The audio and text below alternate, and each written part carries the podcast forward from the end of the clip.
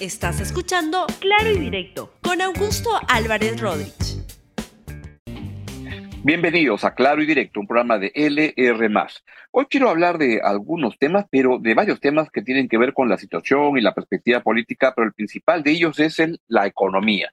Y por eso el programa de hoy se llama Hablemos de Economía, porque la economía peruana se está poniendo cada vez peor, se está complicando más y esto tiene sin duda un efecto directo en las familias, en las personas, en los peruanos. Y esto lo que te requiere son acciones distintas por parte del gobierno para poder generar, motivar, incentivar, liderar el proceso de inversión privada que se requiere en el país y algo que todavía no está ocurriendo. Veamos primero el crecimiento económico peruano. El último registro que hay es el de mayo, el de mayo del año de este año, donde la economía pues tuvo una, ah, una que tuvo un crecimiento de apenas un, de una, perdón, una caída de 1.43%, que es la, la, la peor caída en los últimos dos años. Y de esa manera se tiene un acumulado de crecimiento en el trimestre de apenas, o una, una caída en el, en el, entre enero y mayo de 0.49%. Solo se creció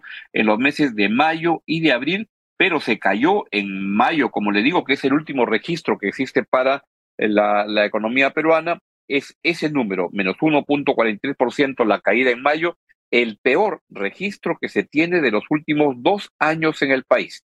Y es lo que está marcando la situación que estamos hoy en día experimentando.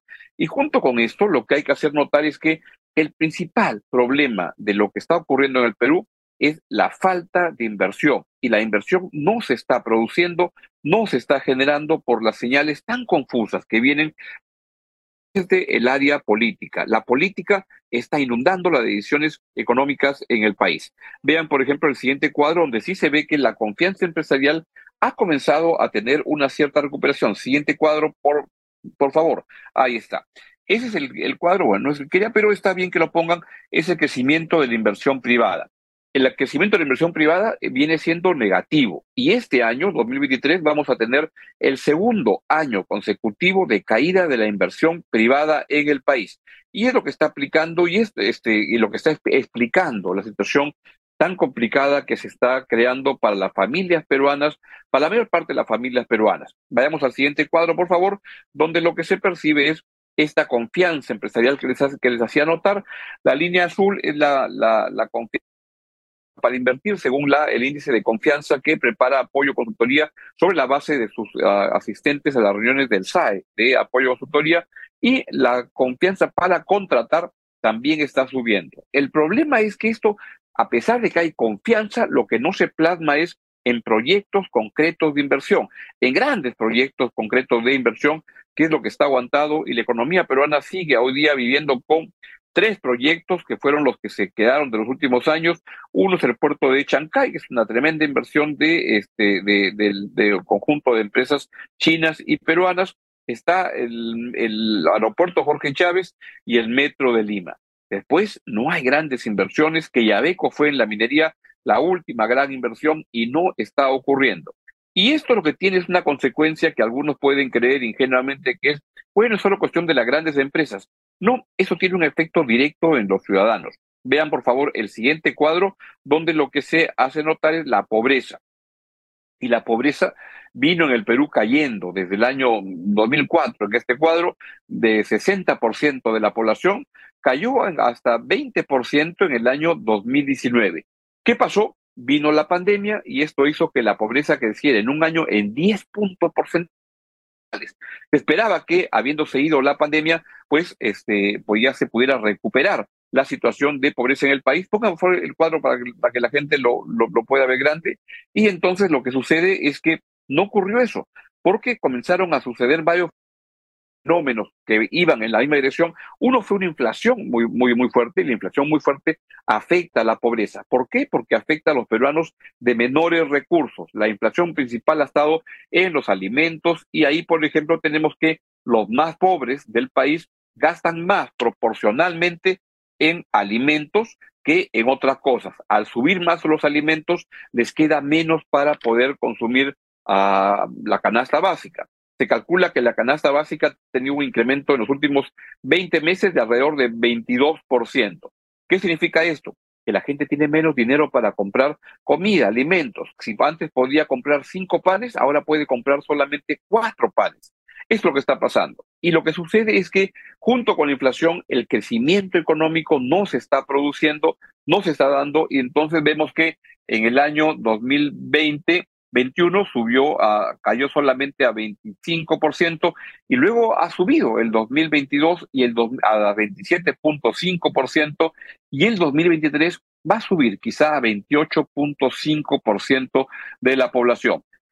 Esto es bien, bien grave, porque lo que significa es que hemos retrocedido casi una década en términos de reducción de pobreza. Varios estudios reflejan que al ritmo que vamos, lo más probable es que recuperemos el nivel de pobreza que había previo a la pandemia, ese 20%, recién en el año 2032, lo cual sería una década gravísima para el país. ¿Qué es lo que requiere? Lo que esto requiere es menor inflación, pero también, principalmente, mayor crecimiento económico, que es lo que genera empleo y es lo que no está ocurriendo en este momento. Vamos, por favor, con el, siguiente cuadro y que tiene que ver con la evolución que los peruanos tenemos sobre el progreso en el país. Y esto explica mucho, esto es consecuencia de la situación económica tan complicada que se ha presentado en el país en los últimos años, pero este cuadro es un cuadro que le, es una encuesta que le pregunta a los peruanos, ¿usted cree que el Perú está en progreso o en retroceso? La línea roja es que está en retroceso, la línea azul en progreso. Solo 5% cree hoy que el país está en progreso. Hemos tenido momentos de optimismo, sí, claro. Vean que hacia el año 95, Alberto Fujimori, el gobierno de Alberto Fujimori estaba bien, bien alto. Luego ha ido bajando un poco, pero en el gobierno de Alan García también sube como 40% y sube algo parecido en el gobierno de Ollantumala. Después de eso, del año 2016, la turbulencia política que se deriva luego de los impases tan grandes entre el Congreso y el gobierno, el primero los congresos manejado por la señora Keiko Fujimori del Fujimorismo, generó una tensión y una turbulencia política tan grande que comenzó ahí sí a inundar totalmente las decisiones económicas, empresariales y las inversiones en el país. Y entonces lo que tenemos es hoy día que hay 5% nada más de peruanos que creen que el Perú está progresando. Y hay como 65% que creen que el Perú está en retroceso. Son más los que creen que el Perú retrocede que los que estaban, que los que pensaban igual en el año 90, en medio de las bombas, en medio del sendero luminoso, en medio de la hiperinflación. No es así, el Perú no está así de mal, sin ninguna duda, estamos mucho, mucho mejor que eso, pero la sensación de la gente es de pesimismo y esto marca mucho las decisiones de inversión, las decisiones económicas que los ciudadanos van tomando. Vamos con el siguiente cuadro, por favor. Lo que ocurre es que Ah, vamos al siguiente. Ahí está. Este es un cuadro interesante que prepara el, el grupo de competitividad que se creó hace unos cuatro o cinco años, que estaba en IPAE, luego se ha independizado en el camino, y es un índice de gobernabilidad en el Perú. Es bien interesante porque lo que genera es, uno pregunta, ¿qué es gobernabilidad? Es la capacidad del gobierno de proveer, de generar la, la capacidad de que se provea a través del sector público o privado de los bienes públicos básicos para poder vivir. Solamente hay cinco, países, cinco regiones donde se puede superar apenas el 50%, pero la situación es calamitosa a nivel nacional. Y esto es lo que genera una situación complicada para la mayoría de ciudadanos. Pasemos por favor al último cuadro, creo que está ahí puesto. Si lo tenemos, Ah, ya está, creo que con eso ya, ya terminamos. ¿Qué es lo que, esos son los cuadros? Lo que tenemos hoy día es que es una situación complicada políticamente y ahí el mensaje de la presidenta Boluarte fue, como les he dicho, un mensaje cumplidor, pero no se requiere solamente eso, eso es muy insuficiente para enfrentar una situación tan complicada como la que vivimos y lo que demanda es el poder recuperar la ilusión de un futuro estimulante.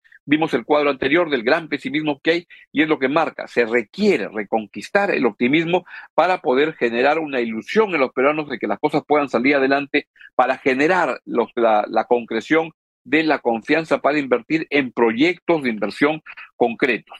Y en ese contexto, pues hay algunas señales. Quiero que escuchen, por favor, lo que dijo la señora presidenta Dina Boluarte el 28 de julio sobre la inversión privada. Escuchen, por favor. La Agencia de Promoción de la Inversión Privada, Proinversión, ha sido autorizada para realizar la licitación pública de proyectos del Plan de Transmisión Energética 2023-2032 por un monto total de 905 millones de dólares. Entre esos proyectos destacan el enlace de 500 kilovatios Huánuco, Tocache, Celendín, Trujillo, que se ejecutará con una inversión estimada de 486 millones de dólares. El enlace de 500 kilovatios Celendín-Piura, que demanda una inversión estimada de 234 millones de dólares y el enlace de 220 kilovatios ICA por OMA, que significará una inversión estimada en 54 millones de dólares. También se refirió la presidenta Boluarte a una a la creación de una petroquímica. Escúchenla, por favor.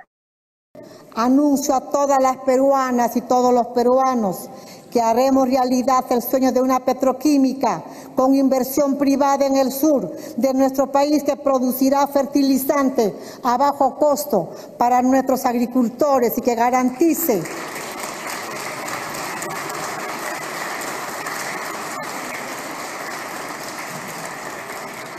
y que garantice una demanda de gas natural que haga viable un sueño de décadas el de establecer conexiones de gas natural en cada hogar del sur.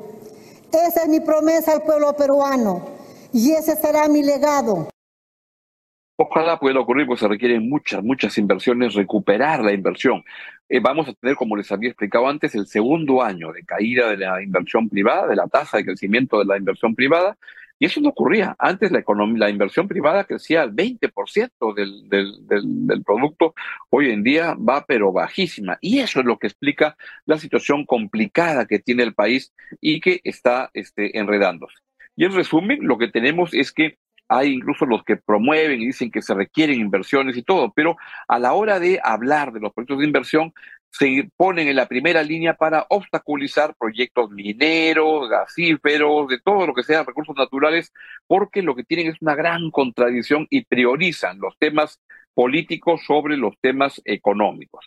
Y una de las amenazas más graves que existe para la posibilidad de generar inversión es la idea de la Asamblea Constituyente que algunos sectores de izquierda vuelven a levantarla, es como un zombie, un fantasma que vuelve a aparecer. Escuchemos primero a la congresista Ruth Luque de una de las corrientes de izquierda que propone una asamblea constituyente. Para un proceso de cierre del Congreso necesitamos enrumbarnos a ese adelanto que tiene que ser lo más pronto posible.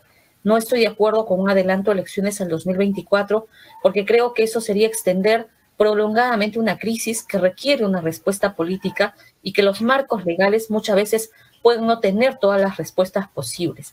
Desde mi punto de vista, sí es posible un adelanto a elecciones en 2023. Yo he presentado una iniciativa legislativa, he votado a favor del dictamen de adelanto a elecciones que se aprobó el primero de diciembre en la Comisión de Constitución. La iniciativa legislativa que he presentado plantea reformas mínimas. Por ejemplo, el garantizar la eliminación del voto preferencial, las elecciones primarias que ojalá se puedan dar y un referéndum que permita a la población decidir si quiere o no quiere una asamblea constituyente. Muy bien, esa ha sido la congresista Luque. Cuando Valdemar Cerrón juró, él es del otro lado de la izquierda, Valdemar Cerrón va, jura el cargo de segundo vicepresidente del Congreso, también jura por la Asamblea Constituyente. Valdemar al estrado al congresista de la República, Valdemar José Cerrón Rojas, con la finalidad de que preste el juramento de ley para asumir el cargo de segundo vicepresidente de la República para el periodo anual de sesiones 2023-2024.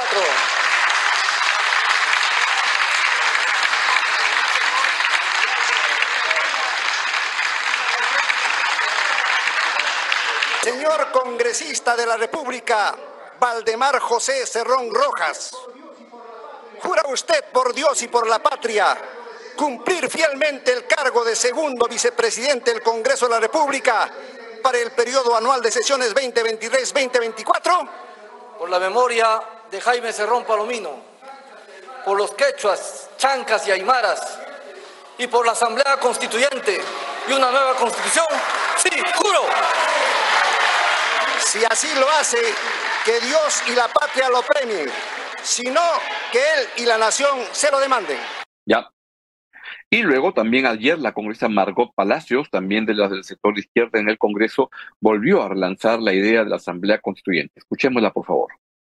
En APP hemos visto una predisposición de, por lo menos, llevar a debate el tema de la Asamblea Nacional Constituyente y ojo que es una demanda del pueblo. O sea, ya no es solamente de una bancada, ya no es solamente de un partido político, sino también es del pueblo que hemos visto que estos últimos días también se ha movilizado y en su agenda, en su plataforma de lucha plantean una nueva constitución. Entonces, no es exclusivo del partido eh, político Perú Libre, sino también del pueblo y reitero, eso va a ser una de nuestras propuestas irrenunciables y que vamos a promover ahora más aún de este espacio que se nos ha permitido llegar a través de integrar esta lista que hoy pues ya preside el Congreso de la República. Bien, es este tipo de intervenciones que lo que hacen es que crean mayor inquietud en la inversión y que simplemente van a ir en la dirección de detener cualquier posibilidad de alguna inversión relevante en el país porque lo que hay es desconfianza a ello que puede ocurrir. Por supuesto que la condición requiere algunos ajustes, pero no como plantean la gente de izquierda en el Congreso de ir a una asamblea constituyente para hacer toda una nueva constitución. Eso, créanme, lo que va a hacer es paralizar la, las inversiones por algún tiempo hasta que se concrete de qué es lo que sale de la constitución, se va a paralizar el proceso de inversión. Y la única manera de salir del problema, del marasmo que tiene hoy día la economía peruana, que es el de deterioro de la economía familiar, la falta de generación de empleo, la única manera sana, correcta, sólida de combatir eso es generando inversión privada. Y ese gobierno todavía no está muy ordenado en esa línea y está pagando las consecuencias de un gobierno que sí, que en materia de inversión privada estuvo muy desquiciado, como el de Pedro Castillo Terrones. Bien, es hora de eh, partir, les deseo que tengan un buen día y los dejo con la excelente programación de LR. Hasta mañana. Gracias por escuchar Claro y Directo con Augusto Álvarez Rodríguez. Suscríbete para que disfrutes más contenidos.